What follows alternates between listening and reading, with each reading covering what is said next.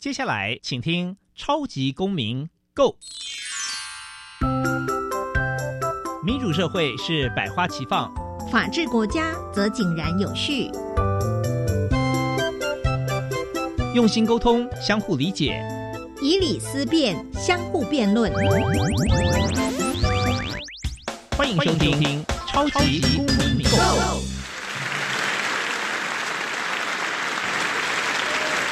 各位听众朋友，大家好，欢迎再次收听《超级公民购》。《超级公民购》是由教育部所委托，由国立教育广播电台以及财团法人民间公民与法治教育基金会联合直播。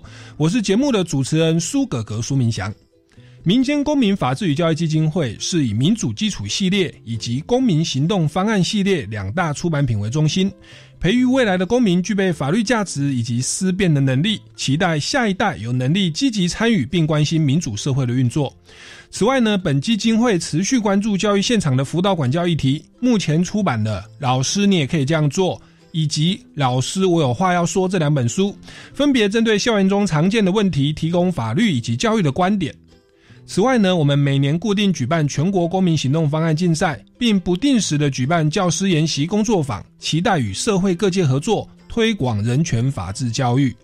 接下来进入小小公民庭看厅，小小公民庭看厅。在这个单元，我们将会带给大家有趣而且实用的公民法治小知识哦。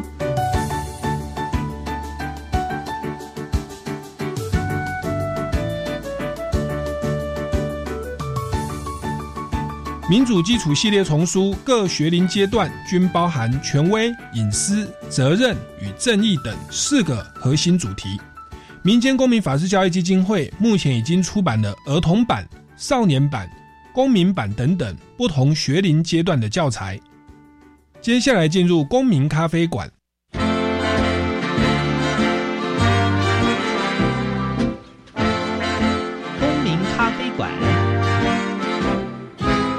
倒杯咖啡，跟我们一起在公民咖啡馆分享近期最具代表性的公民时事。各位听众朋友，大家好，欢迎再次收听超级公民购。那我们今天呢，节目还是很荣幸的邀请到上个礼拜来到我们节目当中的日西法律事务所的所长吴威庭大律师。大家好，各位听众，大家午安。是那吴大律师上个礼拜哦，跟我们分享了很多法治教育的理念哦。那其实我们一般认为法治好像是硬邦邦哦，只是背法条。但是其实这个吴大律师他其实跟我们分享了法律的背后，他很多的案例是有人性的温暖，有人权的保障。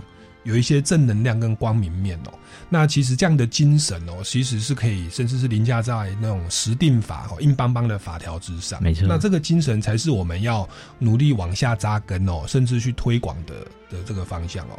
那是不是在今天节目一开始也再次跟我们听众朋友再简单介绍一下自己的的这个学经历背景好不好？那以及为什么会来呃参与在法治教育的这个工作里？Hello，大家好。呃，我是从正大法律系还有研究所毕业，是啊，然后毕业之后呢，我就先到这个板桥地院，现在叫做新北地院，好，担任这个法官助理。那我们主要的任务呢，就是协助法官整理一些判决资料，甚至是起草判决。那我觉得这一段时间哈，我所看到或者学习到的东西，对于未来我的律师工作都有很大的帮助。那后面呢，我就。呃，出离开法院，然后成立了日系法律事务所。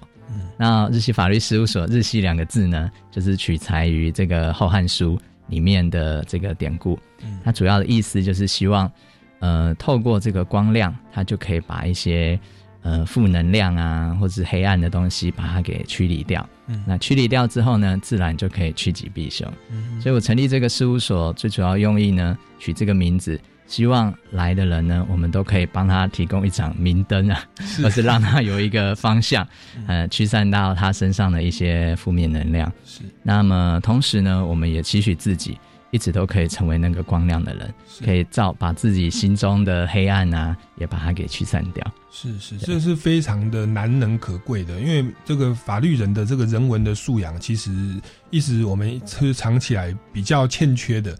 但是在吴大律师身上看到，以及他在事务所所做的，还有他所分享的东西，其实就是你会看见在法律背后的那个光明面哦。是，所以也包含说，您自己除了担任这个日西的法律事务所所长，也参与了很多公益的这个社团的活动，像是福伦社，对不对？对，没错。那福伦社，我们好像大概知道，像这样的公益社团，好像有什么狮子会啊，对，国际青商啊，嗯哼，福伦社等等。啊那那是不是也跟我们介绍一下，呃，福伦社它的宗旨啊，以及您当初会加入福伦社的契机？甚至你好像也在里面担任了法治教育的主委，对不对？是，对。那这个可以跟我们分享一下。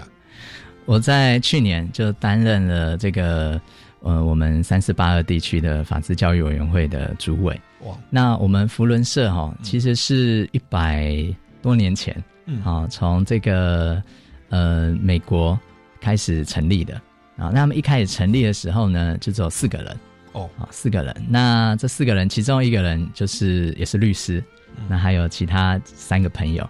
然后我们一开始成立的宗旨啊。就是希望可以互相合作，啊，然后我们互相的扶持，啊，然后我们让大家都可以得到一个公平的结果，啊，然后也可以促进大家的亲善友谊。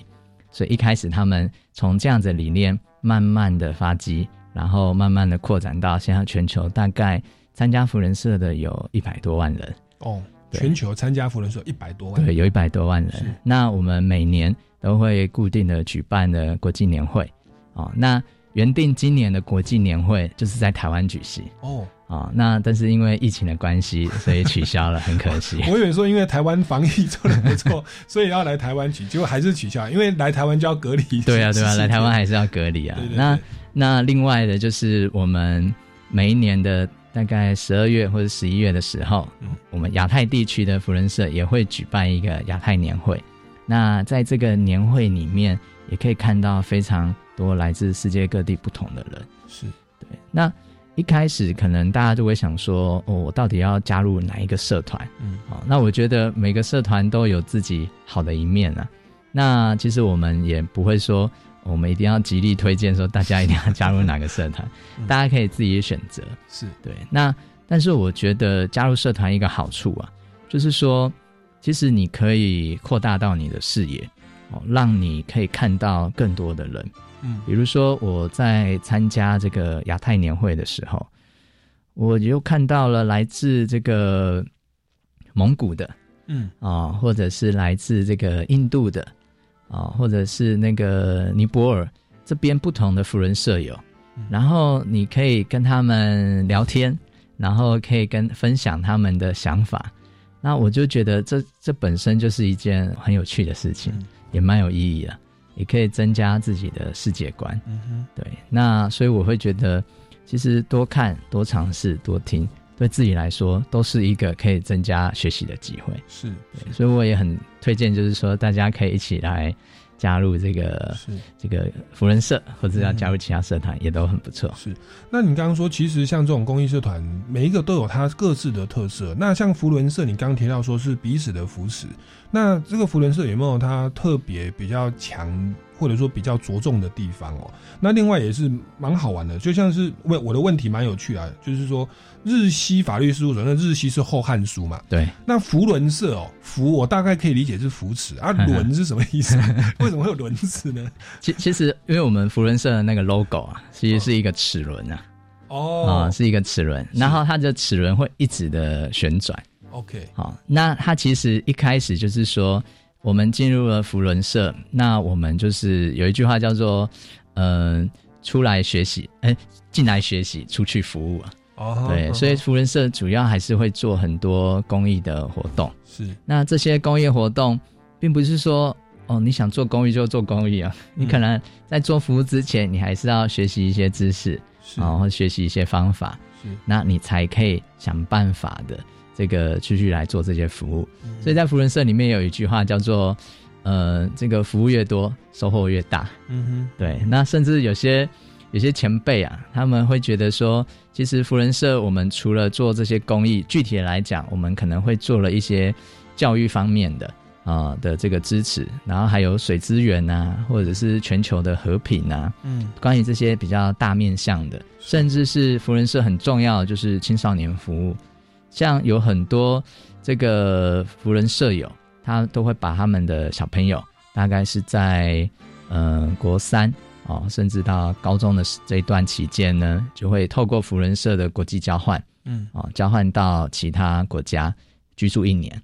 那同样的，那个国家也会有小朋友来到你们家居住一年。嗯，那根据我们的观察，就是一开始送出去的小朋友原本都是很很害羞啊，很怯生生的。可是经过一年回来之后，你就会觉得说，哦，这些小朋友的眼神都变得不一样了，嗯变得有自信，而且变得很独立自主，而且他还可以会乐于跟大家分享说，这一年他在国外发生了什么事情。那有的小朋友也会回馈，就是当他们出去的前几个月，其实还是会很想家，可是慢慢的，他跟不同的家庭去接触了，他就发觉到说，原来不是每个人家就像我原本生活的方式一样，我还有不同的生活方式，那也会有不同的价值观。然后我们也学习了如何透过表达跟沟通，来让当地人去相处。嗯嗯所以我觉得这个也是福人社做到的一个很很棒的地方。嗯，对，所以这些都是，所以福伦一直以来都在青少年还有在教育上面都提供了很大量的协助跟辅助。是。那我才想到，就是民间公民法治教育基金会哦，也包就是我们这个节目的承制单位。它其实，在当初成立的时候，也是很感谢长安福伦社，对不对？嗯里面很它有很多福伦社的对这个这个的这个大力的参与、赞助、募款，对然后后来在十年前才成立这个基金会，推广法治教育。对对对，该该不会就是你你目前的这个福人社吧？完了，你任重而道远呢 应该是我们这个地区的福人社啦是你们。那个地区的福人社。对我们这个地区的福人社，一开始哈，他们是从这个福伦教育基金里面是，然后中华福伦教育基金啊，然后里面他们就想到说，法治教育这一块其实是很重要的。嗯那一直以来，其实可能就被大家给忽略了，嗯。所以我们想办法来成立一个这个呃法治教育的基金会。哦。哦，，所以从中华福人教育开始，慢慢的变成法治教育基金会。是是对，那中间还经过了很多福人的前辈啦，比如说大安社的这个达阿蒙啊，还有 Lawyer 啊，嗯。对，然后还有前任的这个这个总监啊，哈、尼尔森总监啊，还有嗯 PDG Campbell 啊，就很多人大家一起来协助哦，还有什么 PDG Electronic 啊，还有 Kevin 他们，大家一起出资出钱出力成立了这个基金会。那希望说我们可以就是有钱有人有知识，大家又有活力，一起来推动台湾的法治教育。所以福伦社从事这个教育，包含法治教育，它其实是真的是就是身体力行哦。对，然后成立这个基金会，其实当初哇募款，我也我也去过几次募款参会，帮忙去义卖一些画。是是是，那我自己也会偶尔受邀去福伦社做一些分享、嗯哼哼，所以所以所以其实，在法治教育的推广，我们可以看到福伦社是真的非常的用心在做、哦。没错。对，那你目前是担任法治教育的主委，对不对？呃，去年啊。哦，去年去年担任法治教育的主委。对。那您您自己这样参与这个法治教育的推动，就是除了福伦社他成立法治教育基金会之外，嗯，还有没有哪些一些特别的做法，也可以值得跟我们听众朋友来分享的呢？呃，我去年哈、会成为这个主委，主要也是刚好就是我们的去年的总监尼尔森总监啊、周家宏律师啊是。啊、他本身也是一个法律人啊、那他一直以来也都是从事这个法治教育推广的工作，他也曾经就是在学校的晨间时间啊、跑到这个国中小里面啊、然后推广这个法律概念。那他就会觉得说，法律概念这个东西其实呃很重要哦，那我们一定要好好的把它推广。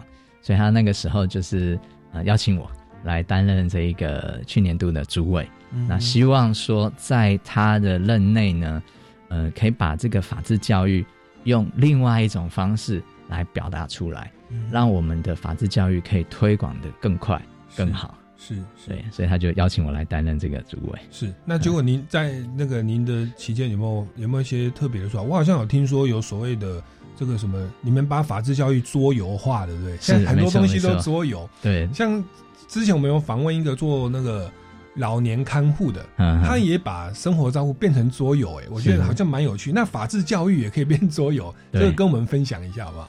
这个哈、一开始我们就是想说，如果我们今天是透过这个公民行动方案，可能需要老师来做带领啊、那有没有什么比公民行动方案速度还可以更快的方法？哦，那我们就想到，目前大家都喜欢寓教于乐，对，啊、那我们如果透过桌游的方式，让小朋友来玩这个游戏，假设一桌是六个小朋友可以玩，那这六个小朋友都了解怎么玩了之后，他可以一个人再去带其他六个小朋友玩，嗯。就是可以一直乘六的倍数，啊、一直推广出去。那推广出去，有了这些法治的基础概念之后呢，那他们会更有意愿来参加公民行动方案，嗯让这个老师们来带领他做更具体啊、或更深度的这些法律的教育的工作。嗯哼。对，那我们一开始的想法就是这个样子。是，那那桌游的内容，它它是里面是会介绍法律的观念，还是说把什么权威隐私、责任正义放在里头嘛？它它它它是怎么样的的的一个游戏的方法？因为其实像我玩桌游，最常玩就狼人杀，嗯，哼对，因为电视节目在播，有时候朋友跨年哦，就是我我不懂，我还要就是参与在那里面、哦。嗯嗯嗯，对，那那是猜说是谁杀了，谁是狼人呐、那是勾心斗角的游戏。是是是我玩的很烂哦嗯。那那那这个法治教育的桌游，我我蛮好奇的诶，它嗯它是什么样的的进行方式？这个你了解吗？这个哈、我们桌游在一开始开发的时候啊，我们就先要把这个游戏定掉啊，对啊，就是它是桌游，它不是教具。，OK，对，所以我们一开始设定的主轴就是没有绝对的标准答案。那以往我们的公民教育啊，或者是伦理课啊，都说都是出是非题对啊，或者选择题，都会告诉你一定答案是什么。但我们这个桌游设计就是让大家知道，一切都是一个选择，一切都是可以透过讨论的。所以我们没有设定标准答案。嗯你在不同的选择下面，你可能就会发展出不同的剧情。哦，嗯是是，所以很多时候，呃，我们在开始桌游开发出来，我们在培训这些种子讲师的时候啊，我们都会跟这些种子讲师讲说，人家可能会问你啊，你说这套桌游跟别的桌游有什么不一样？哦，那我就会跟大家说，你们一定要记得一句话：别人玩的可能只是游戏，但我们玩的是人性。人性哦，对，这个实际深入游戏之后，就可以体验到这句话的意义是什么。是，而且它开放式结局。对，开放式结局。哎、这个这搞得我我我很想要来买买一个，它它怎么卖啊？因为我们开发的时候啊，嗯我们有请这个桌游厂商一起来协助制作是啊、所以桌游厂商是有在贩售的，哦，对，在他们的网站上面是有贩售的，好，所以那我们如果要搜寻的话，这个游戏叫做什么？叫做光明城市。啊，叫光明城市啊，完全听不太出来是法治教育。对，但是这个光明有跟你们的日西法律事务所的日西那个光明意思是一样，对不对？呃，有点类似，哦，光明城市啊，各位听众朋友，其实我们我们一直讲说，就是我们在推广法治教育哦。那我们法治教育包含我们基金会，我们在节目上也常常在讲，我们都不是给一个标准答案，对不对？我们都是教一些法治的背后的的原理、原则跟精神，嗯，就是权威、隐私、责任、正义。是，那乃至于说把这个理论加以落实，就全国公民行动方案竞赛。嗯，那这样的一个东西，在这个光明城市这个桌游里面有这个精神在里面吗？有，有哦，对。那这样就可以跳脱那个硬邦邦。我们当然有出手绘本啦、对，好、还有一些一些活动，但是因为我们可以通过桌游的方式，也联系大家的感情哦。是，是。然后也来了解一下法治教育的精神，哦我觉得这是非常寓教于乐、非常有有有趣的一个的一个法治教育的方方法哦。嗯对，那我觉得值得大家来来关注哦。好，那这个我待会就要去买一个。好，那那这个是你们在做桌游的部分哦。那您在担任主主委的的的期间，除了做桌游之外，您觉得还有哪些东西是值得分享或让你印象深刻的呢？呃，我们除了这个桌游开发出来以外啊，嗯那我们还有培育了一些种子教师哦，啊，那这些种子教师，我们年龄不拘啊，嗯，对，所以后来我们在真正在去年的十二月五号举办了第一届的这个桌游比赛的时候，那我就看到这些种子教师，可能都五六十岁了，然后在桌游的这个整个台边啊，指导这些参赛者怎么来玩这个桌游。嗯，然后就觉得这些这些长辈啊，都比这些参年轻的参赛者还要激动。嗯，对，那我就会感觉到说，哦，这些这些种子教师真的是有融入在这个法治教育的这个精神在里面了，嗯感觉好像被燃烧了。是其实那时候我们在台边看的，其实蛮蛮感动的。是，对，那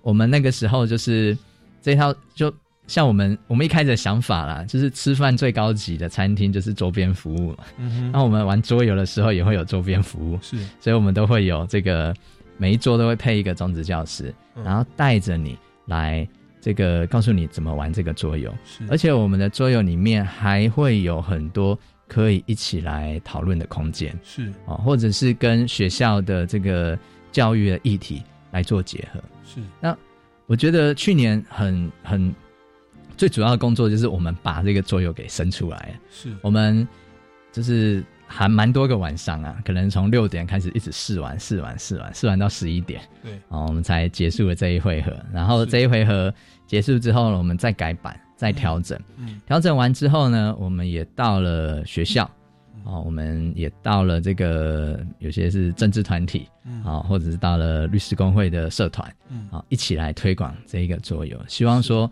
大家可以透过这个游玩的过程，然后知道说我们的法治的概念跟想法到底是什么。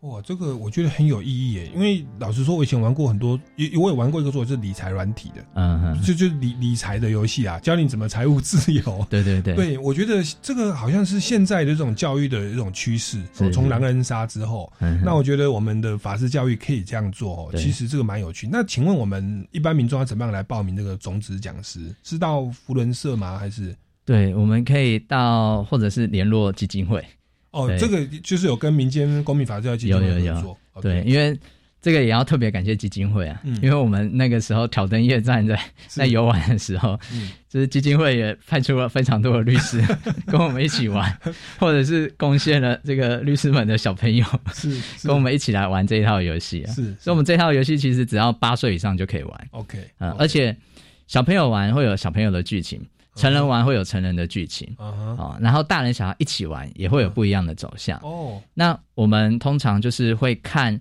这个每一桌这个城市的概况对啊、大概就会知道说这一桌的城市的治理方向大概是怎么样子。哦，我知道，所以这个法治的观念，它其实是拿来治理这个城市，所以这个城市叫光明城市，没错，没错。哦，那它背后其实是法治教育的精神对在里面去运作哦，所以最后会你们可以观察这个城市的状况，哎，这真的非常的有趣哦，我我我自己都觉得非常期待。嗯那据我所知，基金会他们也有培训种子教师，是晨光时间的。哦，嗯嗯到校园里面去做分享的。那其实他们也有跟福伦社做合作，对就是这个光明城市的种子的这个种子教师。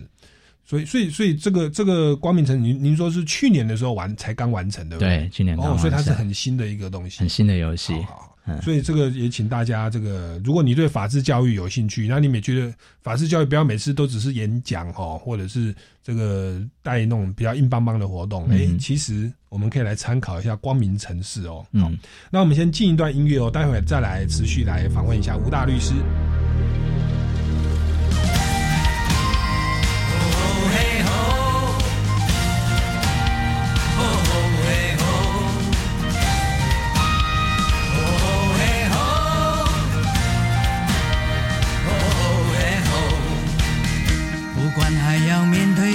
少的困难，不管还要迎向多少的风浪，我想让你了解，你从来不孤单。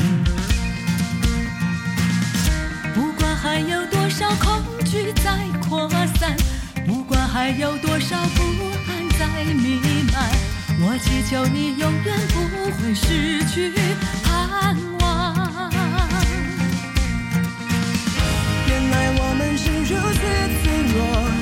像容易戳破的泡沫，再努力又如何，再拼命又如何，好多事却依然难以掌握。快把眼泪擦干，只要全心仰望，不必左顾右盼，请不要再回头看，快把悲伤遗忘，只要专心仰望，宁静在永恒里会带来真正平。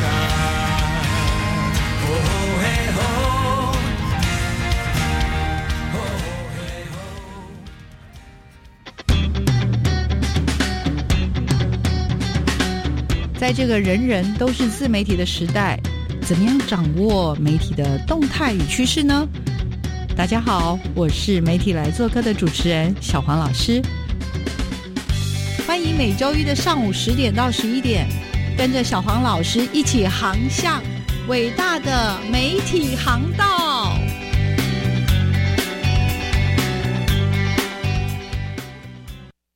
我希望我的孩子拥有国际视野，最好能从小就选读第二外国语。目前国中小学从一年级起可以选读新著名七国语言，一周一节课。不止新著名二代孩子可选读，也请各位家长鼓励孩子或有兴趣的学生一起加入选读。好哦，那我要来鼓励孩子多多选读，未来才能具有跨国行动能力。我要参加。以上广告由教育部提供。家庭省电秘诀大公开：电器清洁保效率，家电保养不能少。冰箱冷气选一级，换灯要选 LED。电脑不用就关机，插座管理少待机。冰箱节能八分满，随手关灯好习惯。人人节电智慧王，聪明用电省荷包啊，省荷包。更多省电秘诀，请上节约能源园区网站查询。以上广告为经济部能源局提供。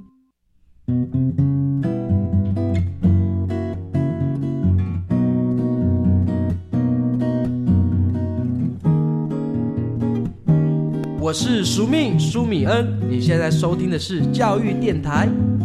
Open your mind，就爱教育电台。耶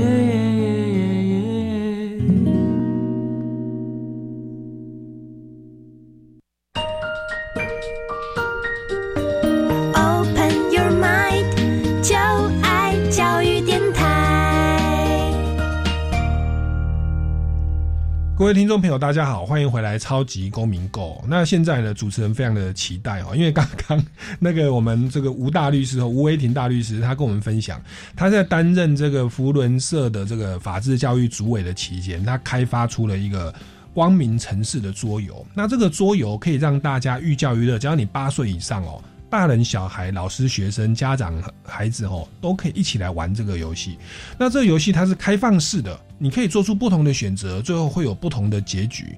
那那它的我将大概听一下轮廓，好像是可以把我们的民主基础系列的法治的精神，像权威、隐私、责任、正义等等，那透过这个游戏来营造一个城市，来管理一个城市，没错，就叫光明城市。是对。那是不是就请吴大律师来为我们来，因为教我们这个游戏是到底是怎么玩的？我们可以听众朋友这样透过听，大概来了解一下这个游戏怎么进行嘛？好，我来跟大家稍微简单介绍一下，我们这个游戏啊，它其实就是一个要怎么来治理这个城市的游戏。嗯那我们主要有四个角色，嗯有市长、财政局长、嗯法官，还有警察局长。嗯哦，那这四个角色呢，都分别有不同的功能。是市长他最主要的功能就是他可以去任命其他这个三个官职嗯要让谁来担任。嗯哼啊、那财政局长呢有一个很重要的任务，就是他可以把每个城市的税收拿到自己的手上，嗯然后来决定怎么分配。嗯那他决定的时候呢，他必须要透过投票的方式，啊，要说服大家说，好，我们的税就是这样子分配，可不可以？这个就是我们一个分配正义的体现。哦，对，那法官的话呢，法官他主要就是进行了这个审判，看看这个城市里面有没有违建的东西，如果有的话，我可能就把这个违建给拆掉，同时也让这个玩家坐牢。哦，对，那警察局长呢？警察局长呢？他在每一个回合，他可以去检查任何一个人的，只能检查一次啊，就是看他的建筑物里面有没有违法情状。那如果他有违法情状的时候呢，他就会报告法官。嗯这个时候法官就要听警察局长的报告，并且加以判断，他讲的是真的还是假的。啊哈，对，如果说警察局长这个讲的是真的，法官也把它拆掉的话，那警察还有一块钱的检举奖金哦啊。那如果说警察讲的是假的啊，或者是警察跟他讲说，呃，这个是合法的建物，不要拆，但是法官不相信，硬把它拆掉了。这个时候呢，被拆掉的玩家会有四块钱的国家赔偿。嗯哼，对，所以我们透过这样子的一个四个角色来分别的运作，或者是相互的制衡，来去体现我们权威、责任、正义还有隐私。是对。那除了这四个角色以外呢，其实我们还会有分阵营，嗯哦我们有分新月盟、旭日盟、理想家还有野心家。嗯那不同的阵营都会有不同的胜利条件。嗯那旭日盟是两个玩家，然后新月盟也是两个玩家，嗯野心家跟理想家是自己一个人。嗯好、那所以我们在透过游戏的过程中，旭日盟他要想办法去找他的队友是谁，嗯新月盟也要去找他的队友是谁。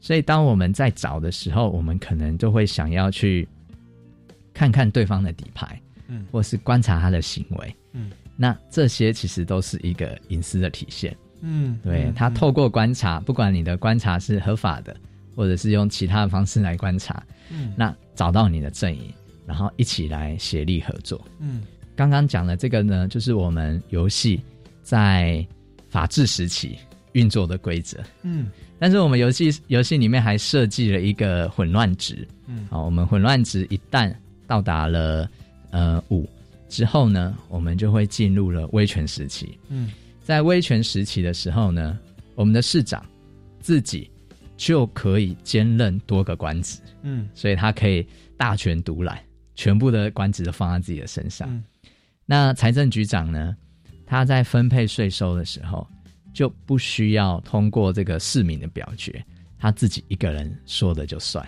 嗯哦、那警察在进行搜索的时候呢，也不需要经过法官的同意，随时都可以进行搜索。嗯好、那法官他也不需要警察跟他呈报结果，他才可以去拆人家或是关人家。嗯法官随时都可以指定人家去坐牢。嗯所以这个就是当我们游戏进入了威权时期，嗯就会变成这样子的一个权威太阳。是那除非说我们这个警察局长想办法把我们的混乱值降低，他又会回到了法治时期，是然后他们的权利又会回归到法治时期，是会受到限缩。是所以我们一直说这个游戏其实没有绝对的标准答案，嗯一切都是选择。嗯那看我们是想威权时期走，还是想法治时期走？但是我们有设计胜利条件，有做一个蛮特别的设计，就是说，嗯、如果我们的混乱值超过十的话，那就是全部人都会输掉。嗯所以大家一定要想办法去消除那个混乱值。那如果说这个混乱值超过十，全部输掉的同时呢，市长自己一个人啊有五个社区，就是他有票数特别的多的时候呢，那就会变成是市长独赢。还有一个状况就是说，如果所有的人在场上都没有偷偷盖违法的建物的话，六个人玩的时候，如果建筑物达到三十个以上，那这个时候呢，就会进入了光明城市，嗯就是所有的人一起赢。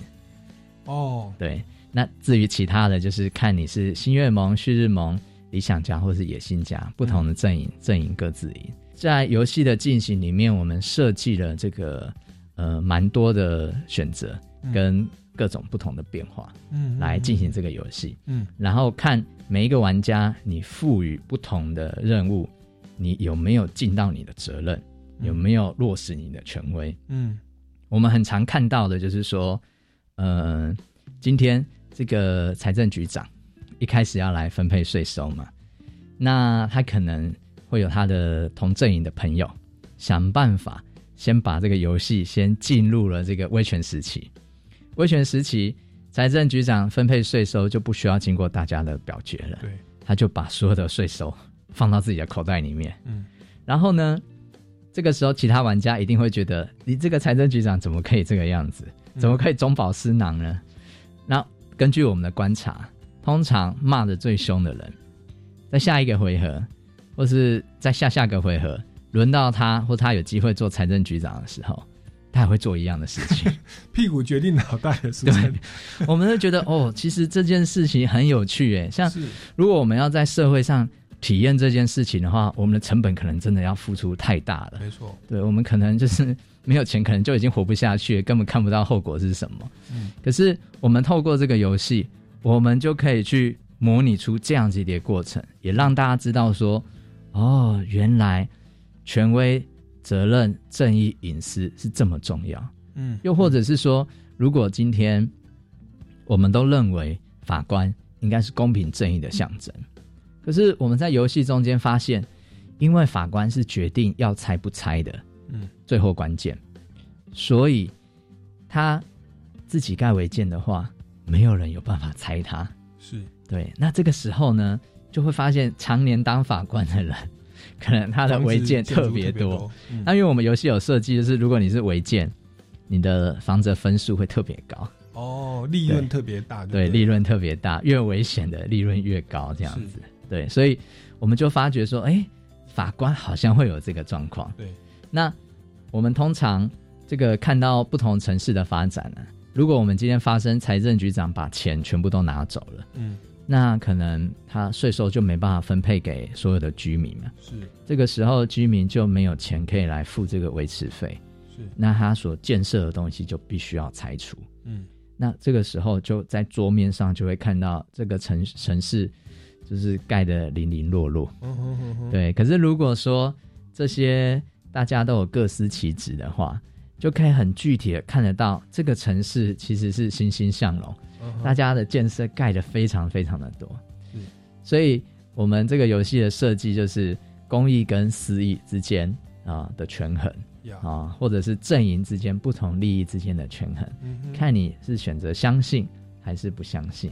嗯。那我们在玩的时候也有发生一件事情啊，就是以前我们都会觉得公益就是私益的集合，对，啊，我们一般人都是这样想，所以我们一开始在试玩的时候，我们每个人都很像在玩大富翁一样，对。要想办法一直赚钱，一直赚钱，地盖房子，对对，一直赚钱，一直赚钱。但结果后来发觉，最后弄到国库没钱，破产了，嗯，所以最后全部都输掉了。是，所以我们就体会到，私益并不是公益的结合。嗯，对，就是私益的结合起来，可能有时候会对公益造成害处。对对，所以我们的游戏，我觉得我们设计就是让它可以有一个权衡的空间，有选择的机会。呀那我们也不管好或不管坏，嗯一切都是一个选择。嗯有的时候就很像人生一样，啊有时候就是一个选择，只是用人生来做选择，代价太大了，那就来玩这一套桌游。所以它叫做人性的游戏，而且在里面它就是等于在提醒大家，你的私意不断的扩张，到时候国家毁了哦，城市毁了，每一个都都完蛋。对，没错。那其实就在表达这种教育的理念哦。对对，那它是透过游戏的方式，而且我觉得游戏很有深度诶，你有表面的职业，对你又有潜藏的阴谋，是。对不对？自己人生的目标，那其实我们的人生不就是这样？有的人要成功，有的人要财富，对，有的人有他的政治的考量，嗯。哦，那可是他在外观上可能是某个职业，是。那就我在那当中就开始做出一些比较偏颇的一些决策，其实是要满足自己心中的那个欲望哦，或那个立场哦。对，那这个就很像是真实的世界，嗯哼那那所以他这个有点像是权力的游戏一样哦。对，那那那在斗争的过程哦，或者说你在达到成功的过程，你又不能太超过，对，对不对？太超过会被群起围攻。对，然后然后这个，然后还有客观环境的变动，那种混乱值会会提升，会导致进入威权的时期。是这个真的是蛮有趣的。那我有几个问题哦，就是哎，我我们先进一段，先进一段音乐好了。OK，OK 如果直接进入游戏，我们先进一段音乐哦，待会我们再回来再请教一下这个游戏。哎，好像这个蛮好玩的，我们马上回来。好，谢谢。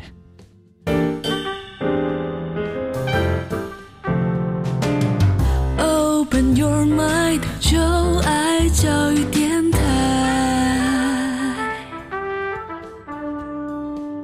各位听众朋友，大家好，欢迎回来《超级公民购》。那我们今天的节目其实内容我觉得蛮有趣的，就是法治教育，它好像又到了另外一种，我觉得与民众没有距离的的的一种法治教育的一种传播的方式哦。我们常看电视有什么狼人杀哦，有很多的桌游，甚至理财软体啊，很多的东西都可以寓教于乐，在游戏当中去运作。那我们这个法治教育哦，在这个吴吴威庭大律师哦，他担任福伦社的法治教育主委的期间哦，他就是下班哦，白天处理律师事务所的案件，晚上就开始玩游戏。他研发了跟我们桌游厂商研发出了这个游戏叫《光明城市》。那他刚刚跟我们就聊到说，其实，在《光明城市》的游戏当中。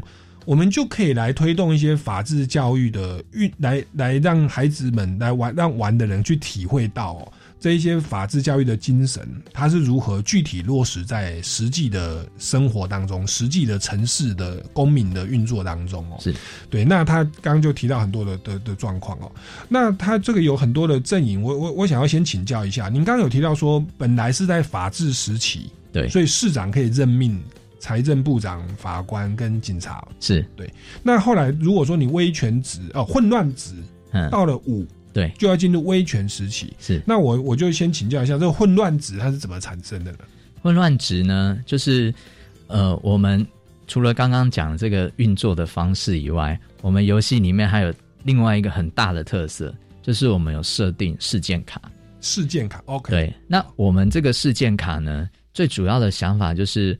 我们在不同的时代下面，我们的城市可能会碰到不同的问题。嗯，所以我们大概集结了人类大概两百年来，哦两三百年来常常会发生的一些事件。嗯，比如说，呃，新冠肺炎。对，其实新冠肺炎这个是我们在我我都记得，我们一开始在挑灯夜战在玩的时候，都还没有戴口罩。OK，结果后来其实。都已经开发好了之后呢，到后面就开始要戴口罩了。然后我们就回头看我们这些事件卡，我们事件卡的名称叫做流感来袭。嗯哼，对，就是一直以来这种传染病，就是呃十几二十年，可能在世界不同地区会是流传。对对，那流感来袭的时候，其实对社会确实会造成一个动荡。所以在这个动荡里面呢，我们就会设计一些混乱值。是啊，那。我们除了说流感来袭的这个动荡以外，我们还有很多社会议题，比如说发生战争，对这个古迹自然啊，或者是要保育黑熊，是。啊，或者是我们要去新建水库，是。啊，然后或者是我们要来接受难民，嗯，我们列举了三十几个很多的这个人类一直会重复发生的一些事件，嗯，而且我们这个事件卡还有一个好处就是说，我们可以。跟学校老师所教导的这一门课有相关的内容，他就可以单独挑这个事件卡出来进行游戏。OK，甚至我们可以把事件卡的呃讨论事项，把它做修改，修改成老师上课的版本。是对，我记得我们到文化大学去推广的时候，刚好老师是教跟土地资源有关系的，嗯，所以我们就可以把。跟一些土地资源，比如风力发电啊，或是什么这些有关系，老师课堂讲的议题呢，进入了这个事件卡里面。嗯，那因为我们发生的这个事件，除了会增加混乱值以外，我们也会让市民表决我们该怎么做，也会让市民来发表他的意见。嗯。对，那当事件发生哦，例如说，假设就是最近疫情又变严重哦，不逃医院。那假设这个事件发生了，那你说你会有讨论事件？是对。那讨论事件跟我们基金会常常谈谈到说，这个思考工具会要可以运用上吗？呃，我们讨论的时候会会设选项啊啊，就让大家决定，比如说呃流感来袭，对啊，那我们是否要来补助这个有卫福建设的？啊，我们可能国家你没盖一个卫服，我可能就增加你一块钱，是补助你。啊，我们会做一些讨论啊，或者是设计。那这些选项其实都可以配合老师课堂讨论的内容来做改变。OK，对，所以它的宽容度是蛮高的。因为我们一开始设计就是想说，这个东西除了玩前面的这些运作以外，我们也要跟实际案例结合，这样才可以贴近嘛。对，呃，而且才会有效果。是，而且让老师们好跟他的教导的内容一起做融合。是，对。那那在讨论的过程，其实最后要说服玩游戏的六个人做出表决。很多情况至少在民主法治时代是要表决比较多。对对对。那其实，在那个讨论就不可避免的，一定会运用到思考工具嘛。是对，例如说你补助金额多少，那那个就是一个分配正义的问题。对对对。那在那个过程，你要怎么去说服大家？是。那我们面对的这种。议题，它其实就就会把我们的权威隐私责任争议的思考工具在这里面来来进行讨论，也没错。会比较周延哦，比较有说服力。嗯哼，哦，那那这个是有事件发生哦，所以这个等于是不只是法治教育，它甚至是整个政治人物 或者是公民的 的一个一个训练啊。是是哦否则我们一般人在平常不会去面临到，如果战争发生，动乱值加三哦，我们该怎么办？对对对。可可这个东西算是向下从小就在扎根，要来思考这些东西。嗯，哦，那也再请教一下说，那像这种不同的法官啊、财政部长啊，这个东西有没有任期的限制？呃，我们一个回合就会换一次，决定换的人就是市长。哦嗯，怎么决定市长就是看选票。，OK，对，所以有些玩家就一直盖选票建筑物，OK 他盖的这个建筑物他就有选票。哦那其他玩家就会知道说，这个人想做万年市长，是那可能就会想办法把他拉下台，这个就会产生一个利益的权衡了。是。那那这个游戏当然说是二零二零年你们才研发完成，是，没对。错。那那目前在这样推动的过程，这个老师、中职教师以及在玩的学生，嗯他们有没有一些回馈？他们的反应或建议有有有是是什么样的状况？他们的回馈主要就是认为说，这个是一个确实是模拟整个人性的过程。嗯那他们也会觉得说，这个游戏设计的其实蛮有意思的，嗯跟一般的法治教育好像教具那种东西是不一样的。对，而且他们也会觉得玩这个游戏有的时候对人生会有一些启发。是那像我们在培训种子教师的时候，我也常常跟种子教师说，我们看到不同桌或是不同玩家他们的选择，对我们来讲，又像是一个学习或是一个启发、哎，我就觉得有点在像看别人的故事的感觉，嗯其实是蛮有意思。而且我们这一套游戏设计到最终，我们会留一个时间让老师们来做讲评。嗯哦，就是讲评也不是说要告诉大家什么是对或者什么是错，只要在引导这些玩家，就是他们在玩的过程中曾经发生什么事情，比如说他的钱全部被他拿走了，嗯哎，那时候的感觉是怎么样？你记住这个感觉，你大概就会了解法治的重要性。是，比如说像有时候我们觉得空气重不重要？很重要，嗯但什么时候会觉得它重要？没空气的时候。是法治也是一样，法治重不重要？大家都说很重要，但有多重要讲不出来。但当没有法治的时候，你就知道法治有多重要。你你被人家弄到破产的时候，然后你就知道了。对，或者是你整个进入威权时代，你就会觉得就是好像那个人一人独赢。但我们游戏里面还会有设计，就是呃类似像公民记者呃的建设卡，是就是你如果拿到这张卡片，那也许你不是法官，但是你可以想办法去看别人的东西，或者是去举发。对对，所以我们设计了很多种机制，就是你不同的，你走不同路线，可能就会有不同结果。哦哦哦那这一套我们未来是希望说再多多推广，然后在学校里面这个就是开花结果这样子。是是那因为我们一开始是从权威、隐私、责任、正义这四个概念一起把它制作出来。对那这一套其实是从那个呃美国耶鲁大学那边的一个公民教育的教材。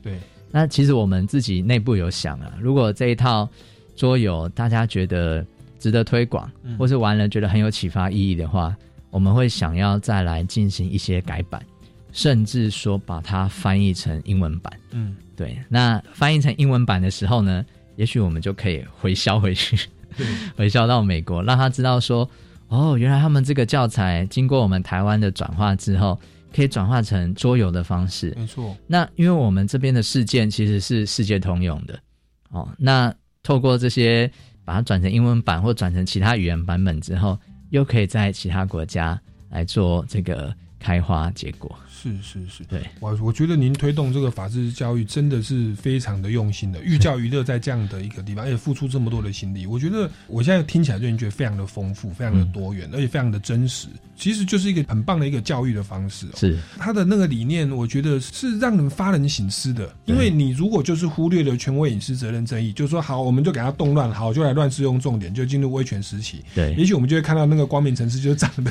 很威权统治的情况。对那大大家到那一刻来说，哦，原来我们一直说啊，民主可能没那么重要，法治没那么重要，哇，原来到最后会变这个样子。是没错，那这个东西不要说等我们变成威权政府，我们才来反省为什么以前那个就是没有珍惜民主的果实。其实，在游戏当中，我们就真的可以去至少去模拟或者去揣测一下，哇，原来它是这么的可怕，没错而且没错。一且而且可能一去都不回头，真的，对，那那这个真的是我觉得非常的棒哦。那也这样很感谢您，就是这个跟桌游公司这样的一个配合那也其实也值得我们很多的公益团体跟学校是。所以这个教育团体来做参考。不管说你在妇女的保障、身心障碍的维护，然后嗯老人的保障。那以前我是玩过理财的软理理财的游戏，是。那这是法治的游戏。嗯。其实大家也可以去思考，如何在我们进行教育的过程当中，透过这种方式，如您之前所说的，法治教育要给民众觉得感动，对，他要感受到，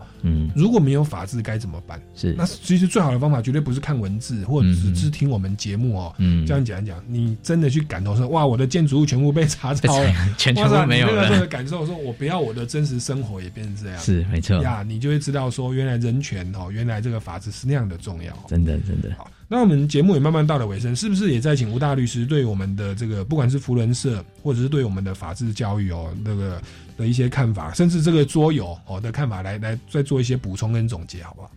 我们觉得哦，我们法治教育当然就是最终回归我们一开始讲的八个字，法治教育向下扎根。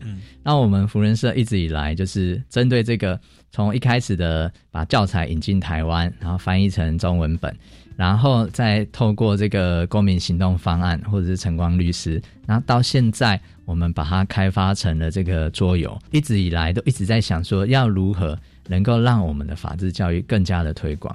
那我们也希望说，我们做了这些努力，那就是在在收音机前的听众，嗯也可以一起来加入这一个法治教育的行列。嗯那我们一起来做，不然我们会永远停留在就是知易行难的情情况啊。是永远知道不能乱丢垃圾，但我们还是会偷偷的乱丢垃圾，是因为我们没有那个感动，嗯我们没有那个感动，就没办法在心里面种下一个法治教育的种子。是，所以其实欢迎大家也可以一起来体验这个桌游。我们之后也会陆陆续续的来推广了这个桌游的活动，让大家去体验到、去玩到了之后，就会了解什么叫做法治，是什么叫做叫做没有法治的感觉。是是是，这是法治教育的另外一个新的里程碑哦。是对，而且他们研发这个从不戴口罩 研发不戴口罩，就把它放到我们的游戏里面哦。嗯那个流感发作，那该怎么办？对对对这真的是非常的贴近我们的民众。好，那各位听众朋友，如果对于这个本节目有任何的建议或疑问啊，也欢迎到超级公民购的这个脸书粉丝专业来留言。那如果说要了解我们的教材，我们一直谈到权威隐私责任以及全国公民行动方案竞赛，那这个相关的出版品以及这个报名的细节哦。都可以到民间公民与法治教育基金会的官方网站哈、哦、来了了解相关的讯息。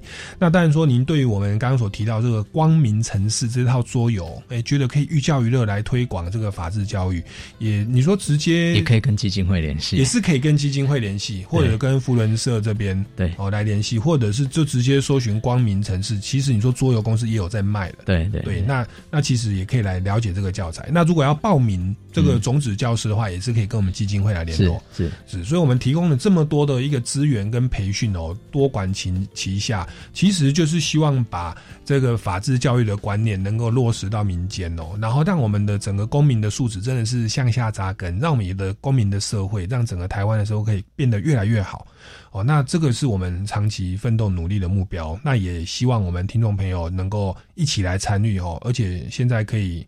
这么开心的方式来参与 哦，这么有趣的方式来参与，我觉得是现代的这一代的幸福啦。哦，好，那我们今天节目时间到这边告一段落，那非常感谢这个吴威霆大律师哦，谢谢。那我们超级公民购下个礼拜六下午三点零五分空中再见，拜拜，拜拜，谢谢大家。